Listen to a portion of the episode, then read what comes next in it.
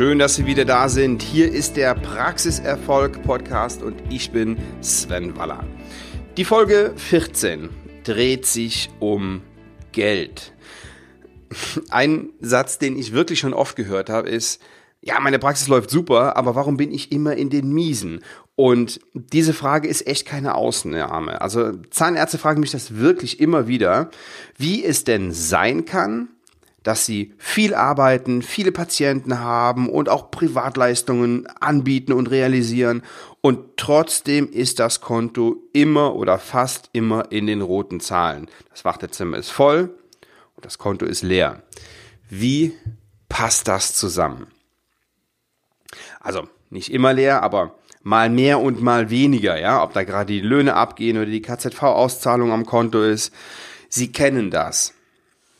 Natürlich gibt es hier keine allgemeingültige Aussage, woran das liegt. Ähm, ich will Ihnen nur mal drei Beispiele heute nennen, von denen ich es ja konkret miterlebt habe in meiner in meiner Beratung und ja, oft kommen, kommen die dann, wenn das Kind schon in den Brunnen gefallen ist, wenn es schon zu spät ist. Fall eins ist der Klassiker. Das ist die Steuernachzahlung. Ja, also ein, junger Zahnarzt übernimmt eine Zahnarztpraxis und die läuft auch gut, die läuft richtig gut. Das Geld kommt rein, vom ersten Tag funktioniert das wie am Schnürchen. Und weil ja so viel Geld auf dem Konto landet, ja, da kann man sich auch mal was leisten.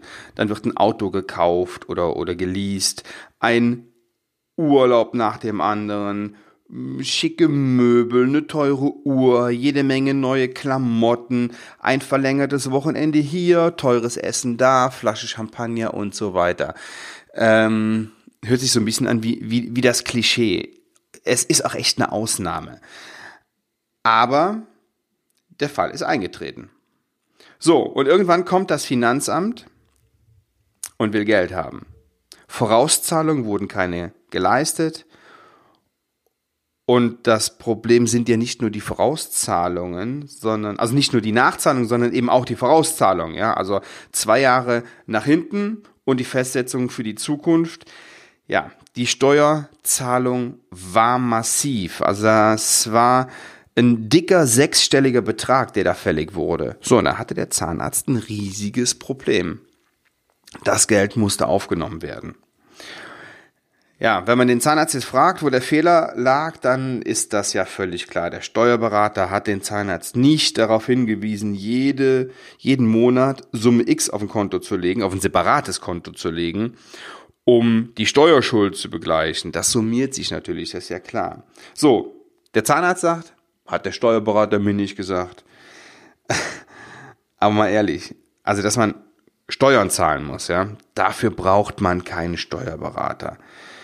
Ähm, ich bin aber der Meinung, dass da, dass da beide gepennt haben. Ja, also da, ähm, ich habe da später tatsächlich mit dem Steuerberater gesprochen und ja, der hat mir nach nach, nach einiger Zeit gesagt, okay, das war jetzt, das war keine Ausnahme. Das passiert, ist ihm schon häufiger passiert, ähm, dass jemand über seine Verhältnisse gelebt hat und einfach die, ja, die Steuerzahlung vergessen hat und nachher vor einem riesen ähm, Schuldenberg stand, den er dann irgendwie abtragen musste. Also, das war keine absolute Ausnahme, sowas gibt's immer mal wieder und meine Meinung ist, ja, da haben einfach beide geschlafen. Wo wir aber gerade dabei sind, ähm, ich stelle immer wieder dieses extrem tiefe Vertrauen in den Steuerberater fest. Ich muss mal mit dem Irrglauben aufräumen. Der Steuerberater, der ist nicht dazu da, Ihnen zu helfen, Steuern zu sparen. Das hat er auch nie gesagt, das hat er auch nie behauptet. Und wenn, dann hat er gelogen und dann würde ich mir schleunigst einen anderen suchen. Seine Aufgabe ist es nämlich, Ihnen zu helfen, Ihren steuerlichen Pflichten nachzukommen. Und Dazu hat er sich auch dem Gesetzgeber gegenüber verpflichtet. Jeder glaubt immer, ja, der Steuerberater, der weiß, wie es geht. Nix weiß der. Der weiß, wie ausgerechnet wird, wann sie wie viel Steuern bezahlen müssen und der weiß, wie viel er ihnen laut Gebührenordnung berechnen darf. Na, angeblich berechnen muss. Also, ganz ehrlich, ich kenne viele Steuerberater, aber nur eine Handvoll sind wirklich zu gebrauchen. Ein ganz krasses Beispiel will ich Ihnen mal ganz kurz erzählen. Eine Kundin von mir hatte eine Steuerberaterin aus Köln. Den Namen werde ich jetzt hier nicht sagen, obwohl mich das wirklich reizt, denn die sollte den Beruf nicht mehr ausüben dürfen. Jedenfalls, und das ist die Ultra-Kurzversion, wies diese Kölner Steuerberaterin einen nicht realisierten Gewinn in sechsstellige Höhe aus und die, ähm, die Kundin musste natürlich, ja, Steuern abführen für diesen sechsstelligen Gewinn. Die Steuerberaterin hatte, hatte dieses Prinzip mit dem Eigenlabor nicht durchblickt. Die ähm, Kundin hatte ein kleines Eigenlabor und der Zahnärztin fiel das auf. Die wunderte sich nämlich, wo das Geld ist. Ja, die BWA sah super aus, aber das Konto eben jetzt nicht so Bombe wie die BWA. Die fragte sich einfach, wo ist das Geld hin? Die Zahnärztin zahlte über zwei Jahre fleißig mehr Steuern, als sie musste. Der Schaden, der entstanden ist, der war ebenfalls sechsstellig. So, die Betriebshaftpflichtversicherung der Steuerberater hat den Schaden später bezahlt, ja, die hat, der, die hat den übernommen, aber der Ärger, der war eben riesengroß und aus reiner Neugierde war ich jetzt eben nochmal auf der Seite von dieser Steuerberaterin, das ist jetzt schon ein paar Jahre her, und ähm, wenn man den Namen googelt, dann findet man die auch sofort. Sie firmiert jetzt nicht unter ihrem Namen, sondern die Kanzlei hat einen anderen Namen, also kein, keinen, äh, keinen Vornamen, Nachnamen, Steuerberater, sondern hm, hm, Text. So.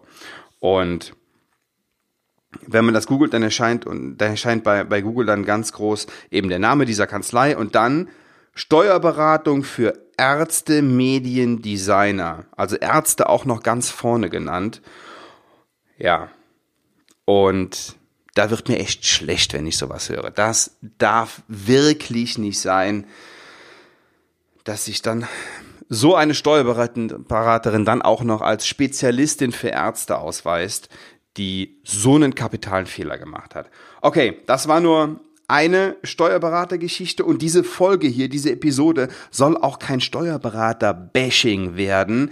Ich will Ihnen einfach nur klar machen, dass Sie sich auf nichts und auf niemanden blind verlassen sollen. So, Fall 2, eigentlich Fall 3, aber jetzt Fall 2. Ein Junger Zahnarzt hat einen Kredit aufgenommen für den Praxiskauf, für die Einrichtung. Der hat eine Praxis gekauft und hat ein bisschen modernisiert. Dann kommt die, die, ein, ähm, die Einrichtung dazu, ein DVT, ein Zerek etc. Und im Laufe der Jahre nochmal der, so der ein oder andere Kredit für Erneuerungen in der, in der Praxis. Und das ist auch nicht so doof, das jetzt nicht vom laufenden Konto zu machen. Der eine kann das, der andere nicht. Der hat es jedenfalls nicht gemacht, hat das finanziert und es lief ja auch ganz gut. Was er aber nicht wusste, dass die Zahl der BWA unten rechts nicht das ist, was der sich rausnehmen kann, um das zu verleben und seine Miete zu zahlen, seine private und sein Leben zu finanzieren, sondern ja, das darf man erstmal Steuer und Soli abgehen, dann das Versorgungswerk, dann die Darlehenszahlungen, nur die Zinsen der Darlehensrückzahlung fließen in die Praxiskosten.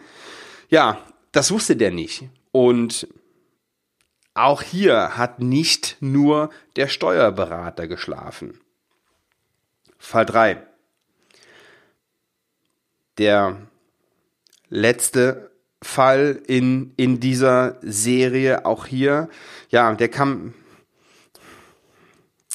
kam auch ganz schleichend. Also hier waren die, die Zahlen gut und der Zahnarzt hat auch zu Beginn gar nicht so viel Geld für Konsum ausgegeben. Ganz im Gegenteil, der war sogar eher bescheiden. Und nach und nach wurden die privaten Konsumkosten dann immer höher. Dann kam ein eigenes Haus, die Familie wurde gegründet, ein Auto gekauft, Konsum hier und Urlaub da. Und das wurde immer mehr. Und ich kann nicht mal sagen, ob er den Überblick verloren hat oder ob er ihn gar nicht erst hatte. Hier will ich auf keinen Fall den Steuerberater die Schuld geben. Das wäre auch echt unfair und falsch. Der Zahnarzt hat einfach über seine Verhältnisse gelebt. Und der Steuerberater ist auch nicht Ihr Finanzberater. Naja, jedenfalls, ähm, ja, über die Verhältnisse leben ist teuer. Das hat er dann auch gemerkt. Und aus dieser Spirale rauszukommen, ist ein echter Kraftakt. So, das waren drei beziehungsweise vier Beispiele und in Wahrheit gibt es Hunderte. Sprechen Sie Ihren Steuerberater mal drauf an, der wird Ihnen auch noch das ein oder andere äh, aus dem Nähkästchen äh, äh, erzählen können. Eine Bitte, machen Sie sich einen Finanzplan und überlegen Sie genau, wofür Sie wie viel Geld ausgeben können. Und wenn Sie diesen Finanzplan haben, dann lebt es sich auch besser und, und, und ruhiger. Leben Sie nicht über Ihre Verhältnisse. Gucken Sie genau, was übrig bleibt, was Sie investieren können in Ihre Praxis, was Sie, äh, was Sie verleben können, was Sie spenden können, was Sie sich leisten können. So, eine Bitte zum Schluss. Erzählen Sie bitte Ihrem Zahnarztkollegen von diesem Podcast und Schreiben Sie mir, wenn es ein Thema gibt, über das Sie gerne mehr hören würden. Ja, ich freue mich über eine 5-Sterne-Bewertung auf iTunes. Da bin ich aber gar nicht so scharf drauf, sondern wichtig ist mir, erzählen Sie Ihren Kollegen von diesem Podcast. Teilen Sie das, leiten Sie das weiter an Ihre Kollegen an Kollegen, von denen sie denken, ja, das interessiert die bestimmt. Also jetzt bei der Folge ist vielleicht ein bisschen doof, wenn sie die, wenn sie gerade die weiter, äh, weiter empfehlen, aber machen sie es doch äh, allgemein. Vielen Dank. Ich freue mich auf die nächste Folge, aufs nächste Mal mit Ihnen. Ihnen weiterhin viel Praxiserfolg. Ich bin Sven Waller.